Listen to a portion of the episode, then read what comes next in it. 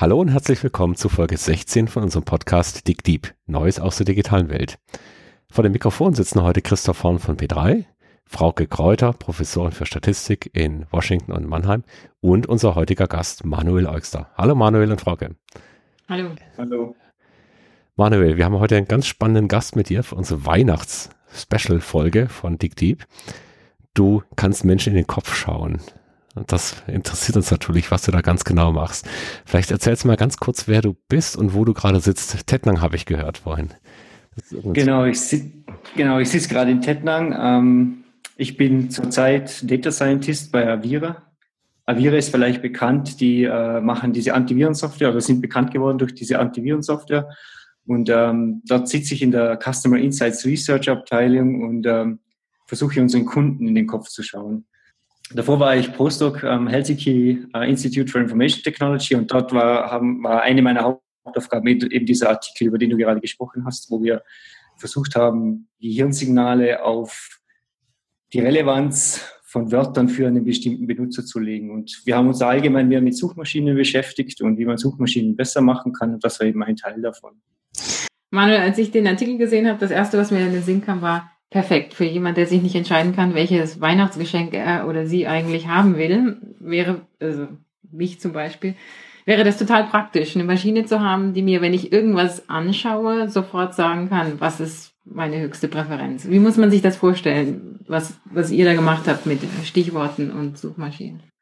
Was wir da versucht haben, ist, ähm, die, die explizite Interaktion, die ein Mensch mit der Maschine machen muss, zu reduzieren. Also, dass man nicht nicht immer Feedback über die Maus oder bei irgendwie draufklicken, auf irgendwas draufklicken muss, dass man das irgendwie wegbekommt, dass man einfach nur kontinuierlich zum Beispiel einen Text lesen kann und wie in diesem Paper gemacht, äh, gemacht wurde, dann versucht vorherzusagen, was ist der nächste beste Artikel für, den, für dich zum Lesen? Was ist der nächste Artikel, der dich am meisten interessiert, basierend auf den Wörtern, die du in diesem bestehenden Artikel gelesen hast?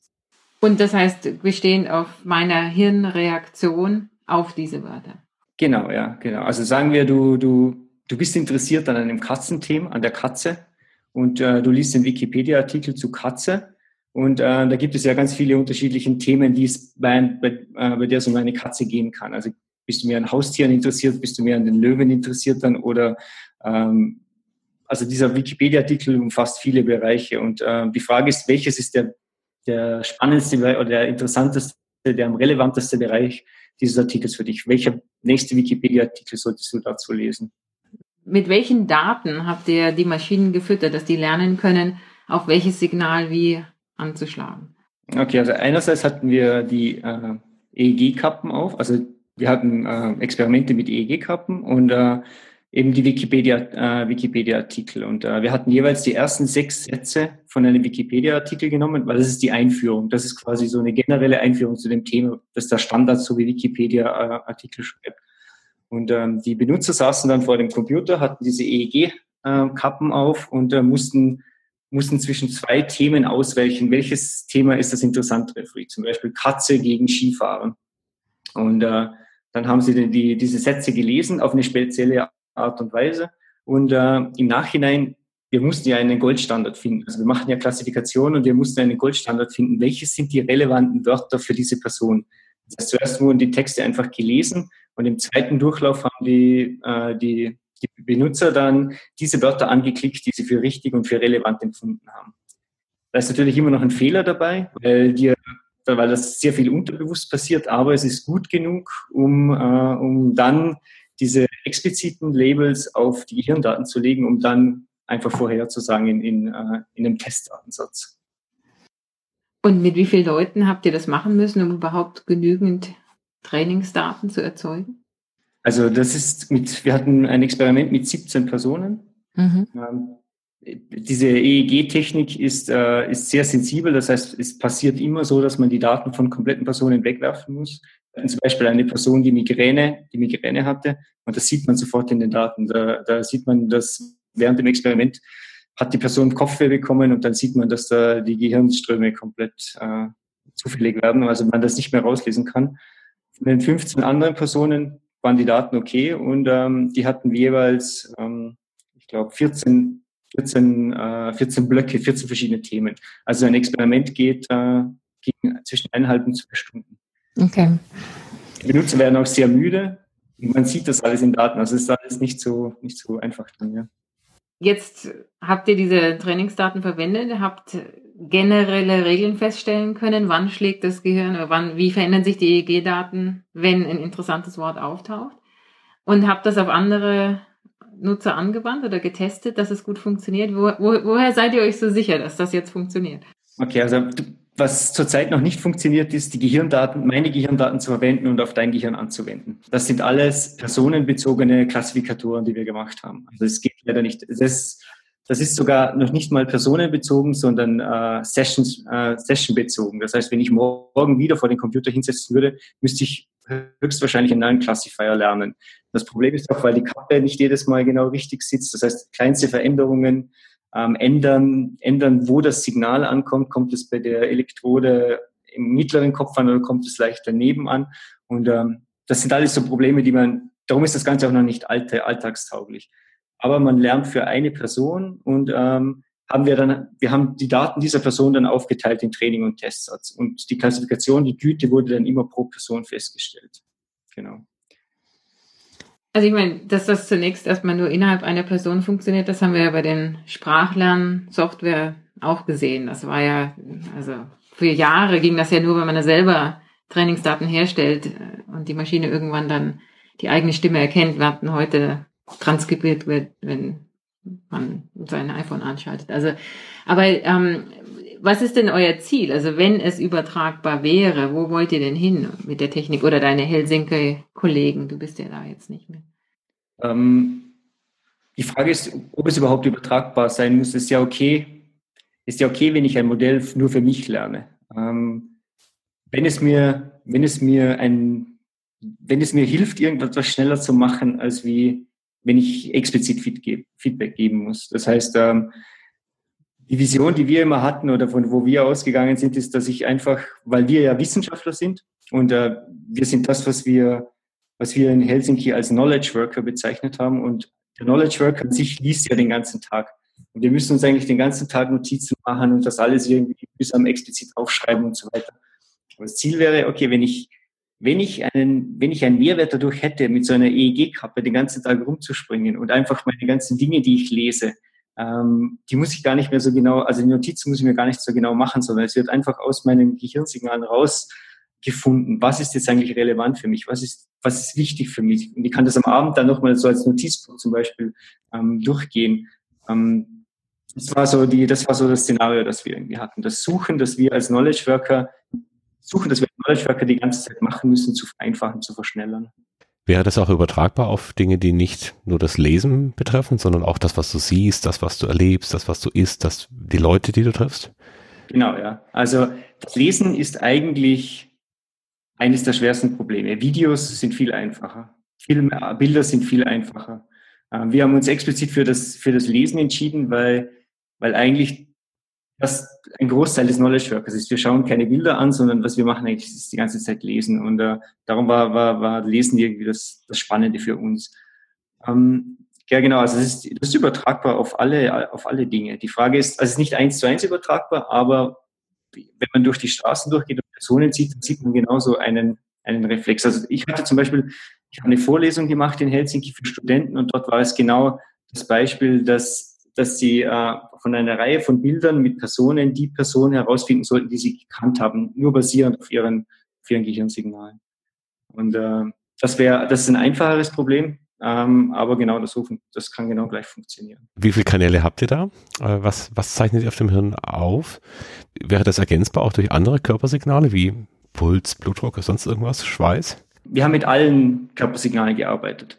Das Gehirn war für uns das Spannendste, weil es das Schwierigste ist, weil so viel Neues drinnen ist, dass Machine Learning auch wirklich, äh, wirklich, wirklich spannend wird. Wobei, was man dazu sagen muss, Klassifik äh, die Klassifikationsmethode, die wir schlussendlich verwendet haben, ist eine lineare, Diskrim lineare Diskriminanzanalyse. Also das einfachste und das älteste äh, Modell, das wir je hatten. Und das hat dann bei weitem am besten funktioniert. Mhm. Und es gibt auch eine, es gibt auch eine Annahme, dass das Gehirn eigentlich linear funktioniert. Und äh, darum passt das alles auch von der Theorie ein bisschen zusammen. Wir haben andere, wir haben einen anderen Artikel geschrieben, äh, der, der sich mit anderen Körpersignalen beschäftigt hat. Zum Beispiel wenn man, wenn man sehr konzentriert ist, verändert sich der Muskel hier. Das heißt, wir, wir fangen dann an, den Muskel, äh, den Muskel zu bewegen. Das kann man sehr schön auslesen. Also für unsere Hörer äh, der Muskel zwischen den Augenbrauen. Die Denkerstirn, die Denkerfalte, ja. Genau, ja. Genau. Oder wenn man, wenn man sehr konzentriert ist, dann geht auch der, und wenn man etwas sehr spannend findet und sehr konzentriert ist, dann geht auch der Herzschlag hinunter. Man wird ruhiger. Oder man fängt äh, an, an den Fingern zu schwitzen. Das kann man sehr gut, das kann man sehr gut auslesen. Und äh, diese äh, Psychophysiological Signale heißen die, die haben wir auch, äh, wir haben auch das, Text, äh, das Textbeispiel mit diesen Signalen gemacht. Und die Idee ist natürlich, äh, dass, oder die Gesamtvision war, alle diese Signale zu verwenden. Oder dass man, dass man zum Beispiel eine Maus hat, die kontinuierlich diese Körpersignale ausliest mit der man herumfährt. Oder es gibt auch schon diese, diese Mood-Ringe, so Ringe, die mhm. man anziehen kann und die, die diese Skin Conductance heißt das, wenn man bei den Fingern anfängt zu schwitzen, äh, die das irgendwie auslesen. Leider gibt es dafür keine sinnvollen Anwendungen zurzeit, aber zumindest die Technologie wird, wird in diese Richtung entwickelt. Ja. Wenn du sagst, das ist einfacher mit diesen Signalen als mit dem EEG, wieso einfacher? Weil beim EEG viel mehr Neues vorhanden ist. Also das, die, wenn ich zum Beispiel, wenn man das EEG-Signal überwacht und äh, ich blinzle mit den Augen, dann hat das einen riesigen Ausschlag. Mhm. Also wenn man sich, das ist einfach nur, hat, wir hatten 32 Kanäle auf dem Kopf, da kommt einfach eine Zeitreihe hinein und die rauscht die ganze Zeit. Und das Augenblinzeln ist ein riesiger Aufschlag. Also Augenblinzeln sieht man mit dem freien Auge. Die Sachen, die wir entdecken wollten, sieht man nicht mehr mit den freien Augen und sind auch eine, eine, eine Kombination aus vielen verschiedenen Kanälen. Und ähm, darum, darum, äh, und das, das ist halt äh, bei den, Finger, bei, den, bei den anderen Körpersignalen ist das irgendwie nicht so dramatisch. Statt ist das eigentlich, das Schwitzen wird, wird einfach entdeckt. Oder der Herzschlag können wir sehr leicht überwachen und man, man sieht sehr leicht, wenn der Herzschlag langsamer wird. Aber bei, beim Gehirn ist das, ist 90 Prozent des Sachen, der, der Signale sind dort nur Neues. Das ist einerseits, weil die Kappen, also diese EEG-Kappen noch, die Technologie ist noch nicht so gut. Was man eigentlich machen müsste, wäre ein, eine EEG-Transplantation ins Gehirn zu machen. Das, dann hätte man das rohe Signal. Das gibt es auch bei, bei, bei Patienten, die, die, äh, die krank sind. Da, da also unter Umständen kann man das machen, aber, aber so weit konnten wir natürlich nicht gehen. Mhm. Aber äh, es, die Schädeldecke zerstört sehr viel von dem Signal, ähm, so, dass das Ganze Neues wird und das macht es halt schwierig. Spannend für ein Machine Learning-Problem, weil man halt, äh, weil man sich damit beschäftigen muss, wie man den Neues wegbekommt, aber ja. Wenn du jetzt mal die ganze Aufarbeitung der Daten nimmst, also ihr habt das Rohsignal der Daten, ihr müsst es aufarbeiten, bis hin zum Algorithmus. Wie viel Zeit habt ihr denn dafür verwendet, die Daten sauber hinzubekommen? Wie viel Zeit war dann tatsächlich Machine Learning und der eigentliche Algorithmus? Okay, das Projekt, das Projekt ging zwei Jahre ähm, insgesamt. Machine Learning verschwindend gering. Also äh, bei diesen, bei diesen Dingen, wir wollten ja ein Echtsystem bauen, wir mussten die Suchmaschine bauen. Wir, ich habe ich hab wochenlang Wikipedia-Artikel kontrolliert und durchgelesen, Wörter aus, Wörter ausgebessert, äh, damit keine Rechtschreibfehler drinnen sind. Weil das Problem ist, wenn wir ein, zum Beispiel auch wenn wir ein Wort lesen und es ist ein Rechtschreibfehler drinnen, dann ist das ein sehr starkes Signal für uns. Wir sehen das, wir sehen das im Gehirn, aber das ist, das ist kein, kein Relevanzfaktor, sondern wir sehen einfach, wow, da ist, da ist etwas falsch dran bei diesem Wort. Mhm. Das wollen wir ja nicht entdecken, sondern wir wollen ja die Relevanz sehen. Das heißt, wir mussten mussten alle diese Dinge ähm, zuerst bereinigen, Text bereinigen, Wikipedia-Artikel, äh, Wikipedia-Artikel bereinigen, die Suchmaschine bauen, alleine schon herumspielen, dass die Suchmaschine funktioniert ohne Gehirn. Auch das ist schon, das ist schon nicht einfach, weil das ist keine Suchmaschine, so wie wir uns, also es ist nicht eine Suchmaschine wie Google. Hm, eine Suchmaschine wie Google heißt äh, One-Shot-Suchmaschine oder so. Oder man gibt eine Frage ein und bekommt das Ergebnis. Was wir aber dort haben, das nennt man Exploratory Search, explorative Suchmaschine. Das heißt, wir sind eigentlich in einem Dialog. Kontinuierlich wird weiter, äh, wird das Ergebnis verbessert mit dem Feedback des Benutzers und neue Suchergebnisse werden gegeben. Da wird auch die, die Suchintention, haben wir das genannt, wird mitmodelliert. Also es ist ein Reinforcement Learning Problem. Da ist auch ein Modell dahinter, ein Machine Learning Modell dahinter und es wird versucht kontinuierlich zu lernen, was ist der Benutzer eigentlich interessiert, basierend in unserem Fall basierend auf den, auf den Gehirnsignalen. Das sind alles kleine Komponenten, die wir ausgetestet haben. Das dauert ewig. Jetzt hast du ja gesagt, die, die Use Cases fehlen noch so ein bisschen. Auf der anderen Seite, wenn ich mir vorstelle, dass jemand verstehen könnte, was mir gefällt, worauf ich besonders e-, emotional reagiere, positiv oder negativ. Das ist ein Traum für jeden, der Werbung zum Beispiel schaltet, irgendwas verkaufen will. Habt ihr denn da auch ein Gefühl dafür gekriegt, wie das für die Wirtschaft interessant sein könnte? Das mit der Werbung, das ist ein Beispiel, das gibt es schon. Das heißt Neuromarketing und die machen das schon. Also es gibt Firmen, die setzen die setzen Kunden vor, vor Werbung und beobachten deren Körpersignale, deren EEG und schauen, wie, wie, äh, wie, auf, wie auf Werbung reagiert wird. Also das war, das, das gibt es schon. Und wir wollten uns explizit von dem distanzieren. Also darum auch die, die Idee auf Knowledge Worker. Wir wollen was, äh, wir wollen nicht, nicht diese Werbe, Werbebranche gehen. Ähm, ich glaube schon, dass das, äh, dass das in 10 oder 15 Jahren kommerziell interessant wird. Hm, zum Beispiel Google hat, Google, also das Problem zurzeit ist die Hardware ähm, im ersten Fall, weil niemand will mit so einer Kappe herumlaufen. Man muss auch sehr ruhig sitzen äh, mit, äh, mit, mit so einer Kappe. Man darf sich nicht bewegen, weil wir, jede Bewegung, die wir, die wir machen, sehen wir in den Signalen, ist eine Störung drinnen. Und äh, wenn man das, wenn man das wegbekommt, dann wird das Ganze spannend. Dann kann man damit im, in der echten Welt herumlaufen und äh, kontinuierlich äh, die Signale monitoren. Google hat hat so ein, so ein EEG entwickelt, das man ins Ohr hineinbauen kann. Dort ist auch der Knochen, also da ist die, die Distanz zum Gehirn sehr gering, das heißt, die Störungen ist sehr klein und äh, darum kann das funktionieren. Also es gibt sehr viel, das die Hardware ist das Problem, Problem. Wenn die gelöst wird, dann kommen die Firmen mhm. kommerzielle Anwendungen. Ja. Christoph, du hattest den Brand 1 Artikel äh, erwähnt und gerade uns ein Foto hier gezeigt. Genau, um, es ähm, gibt in Frankfurt das MPI, das Max-Planck-Institut für empirische Ästhetik, die ganz ähnliche Fragen haben und zum Beispiel eben auch die Frage hier, wie spiegelt sich denn richtige oder falsche Grammatik in so einem EEG denn ab? Und es gibt ganz unterschiedliche Themen, die sie bearbeiten, zum Beispiel die Frage, wie man den Musikgeschmack verstehen könnte oder äh, wie auch Tiere teilweise eben äh, Ästhetik mit Ästhetik umgehen. Also das scheint ein Themenfeld zu sein, was überall gerade spannend angeschaut wird, also in den Kopf noch genauer reinzuschauen. Und was du gerade erzählt hast, auch über die, die Hardware, da sind wir immer mehr dabei, eben mit den Variables und dieses Quantify Yourself eigentlich sehr freiwillig an solche, ja, solche Daten aufzuzeichnen und dann auch herzugeben, weil fast alle Devices, die du da hast, verbinden sich mit irgendeiner Cloud und machen das dann zugreifbar. Hast du selber solche Variables? Also zeichnest du irgendwas auf? Weiß, weiß Nike, wann du joggen gehst? Also ja, ich habe Variables, ich, äh, ich lade aber keine Daten in die Cloud. Also das ist, äh, nicht, ja, ich zeichne sehr viel über mein Leben auf, aber äh, also ich führe Strichlisten über sehr viele Dinge, die ich mache.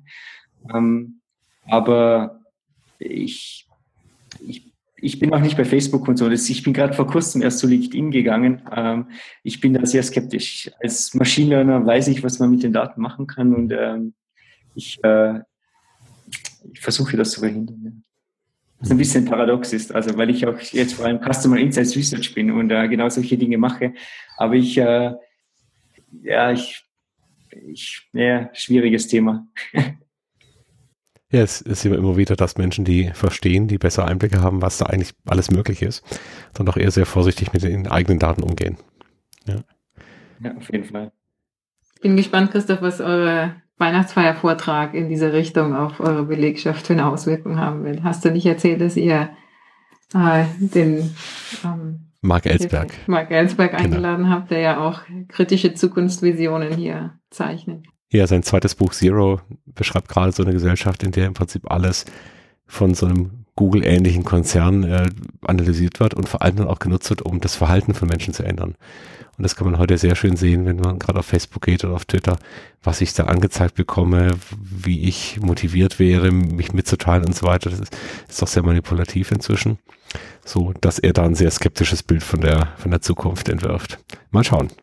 Ich finde ich finde das alles super und ich finde, das muss man alles auch machen. Ich möchte nur, nur der Eigentümer meiner Daten sein. Mhm. Das Problem muss man noch lösen. Das muss irgendwie gelöst werden.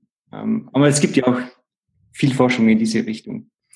Das heißt, äh, da bin ich auch sicher, dass da was kommt. Aber zurzeit ist es noch schwierig. Ja, ich komme aus Marbach am Neckar und da ist Schiller geboren und da gibt es ja den berühmten Spruch von der Gedankenfreiheit. Ja. Also jetzt schauen wir schon in die Köpfe rein. Vielen Dank, Manuel, für den tollen Einblick in den aktuellen Stand der Forschung. Also, dass wir über so grobe Daten wie ein EEG, also wirklich sehr verrauscht, sehr wenige Kanäle schon so viel rausfinden können, was uns gefällt, worauf wir reagieren, das ist sehr spannend. Und das lässt für die Zukunft auch viel erwarten. Danke dir für die Zeit. Christoph, ich habe noch ein Fundstück für uns. Äh, etwas positivere Zukunftsvisionen. Das ist ein äh, Buch, heißt Abundance von Peter Diamandis und Stephen Kotler. Äh, zur Abwechslung mal keine nur Horrorvisionen, sondern eigentlich zeigen, was ähm, mit den vielen neuen Technologien auch Positives entsteht und dass die paar negativen Nebeneffekte durchaus äh, ertragbar sind, sage ich mal. Also wer gegen Jahresende positive Zukunftsvisionen lesen möchte, kann sich das nochmal anschauen.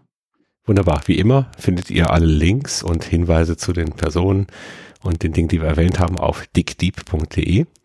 Wir verabschieden uns damit vor Weihnachten und freuen uns auf euch im neuen Jahr dann wieder. Und dir nochmal, Manuel, vielen Dank, dass du hier am vierten Advent mit uns nochmal zusammen saßt. Ciao.